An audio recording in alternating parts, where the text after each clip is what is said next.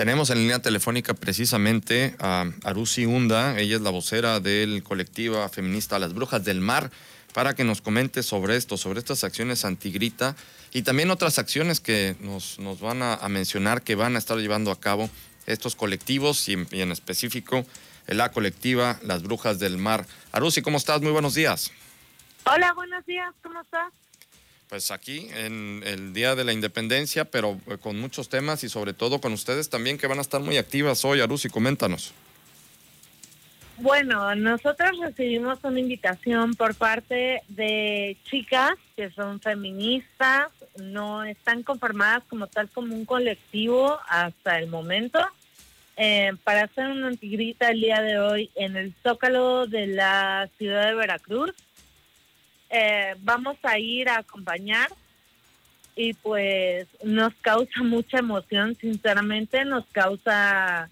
Eh, mucho, vaya, son cosas positivas, ¿no? A final de cuentas, la organización de las mujeres lo es todo y vamos a ir a, acompañarla y vamos a ir a, hacer presencia en una organización de unas chicas que, vaya, como te digo, no, no se han posicionado como un colectivo, pero va a estar interesante, va a estar chido, qué buena onda que, que morras se organicen para hacer acciones y pues ahí vamos a estar. A ver, preguntarte, eh, ¿qué otros eh, eventos o qué otros eh, programas, acciones traen ustedes en mente? Ayer que platicábamos precisamente para, para agendar la entrevista contigo, nos decías que traen ya tres acciones específicas que van a echar a andar. Bueno, las acciones específicas que están saliendo desde Brujas del Mar es obviamente el el tema de la campaña de Nosotras Decidimos, que es una situación de una petición de la despenalización del aborto a modo, a modo nacional, por así decirlo. Eh, aparte de todo, han salido cosas en el camino. Por ejemplo, eh, vamos a empezar una recaudación justamente para las compañías reprimidas policialmente en Ecatepec. Y también nos viene el tema de Elise Hernández, que es este presa política por parte de la UNAM, está en el penal de máxima seguridad en Almoloya por una toma de instalaciones en la UNAM.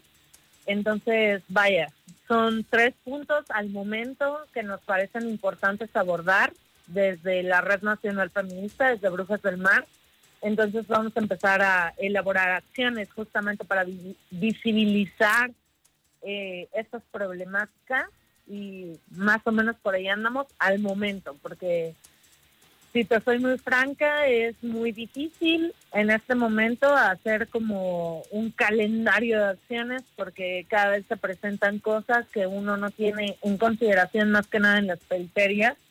Nosotras como colectivo de Veracruz sabemos perfectamente que la lucha feminista se está descentralizando, eso quiere decir está saliendo de la Ciudad de México, está poniendo los ojos en otros estados de la República y como tal tenemos que acuerpar y apoyar a compañeras pues que la están padeciendo a falta de representación, a falta más que nada como de representación en medios, a falta de conversación nacional y pues esa básicamente es como nuestra consigna, ¿no?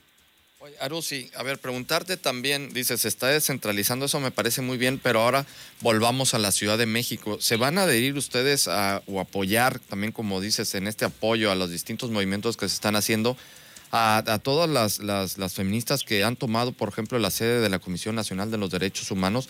¿Están ustedes de acuerdo con, con, con estas acciones? ¿Las van a apoyar?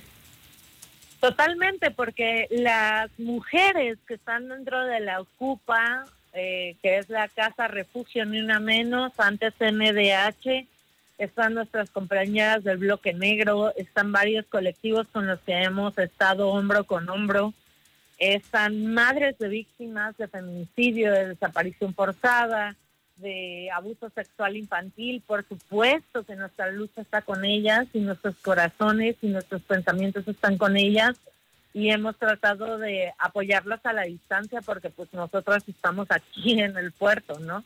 Eh, pero vaya, definitivamente hay un apoyo total a la ocupa de la CNDH. Eh, esperamos, vaya, eh, acabamos de ver hace un par de días que justamente presidencia de la Comisión Nacional de Derechos Humanos acaban de aceptar el pliego petitorio. Es una gran victoria. Ojalá se lleguen a muy buenos acuerdos, porque a final de cuentas son para un bien común, que es eh, la seguridad y son las exigencias de los familiares de víctimas y las personas que tienen que estar resguardadas por esta institución. Arusi, a ver, también preguntarte, eh, precisamente con, con, este, con este hecho, allá la toma de, de, este edificio de la Comisión Nacional de los Derechos Humanos, el presidente López Obrador se manifestó en su momento y dijo que todo este movimiento está abrazado, literalmente lo dijo, abrazado por los conservadores. ¿Compartes esta visión del presidente? Yo sinceramente creo que el presidente es una figura que se ha proclamado abiertamente, eh, diciendo que las mujeres somos casi casi que un elemento servil a los hombres, eh, que está reforzando estereotipos de género, diciendo que las mujeres somos las que tenemos que cuidar a los viejitos, a los niños, a los enfermos, a, a todo el rollo.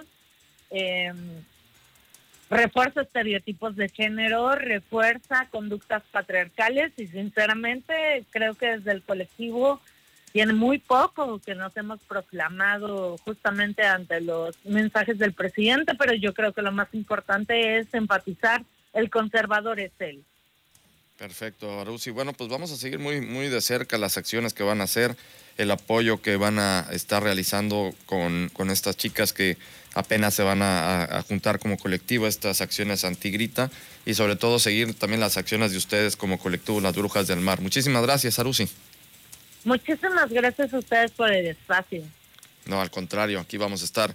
Estuvimos platicando el día de hoy con Arusi Hunda. Ella es la vocera del colectivo, del colectiva feminista Las Brujas del Mar. Nos vamos a ir al corte. Regresamos.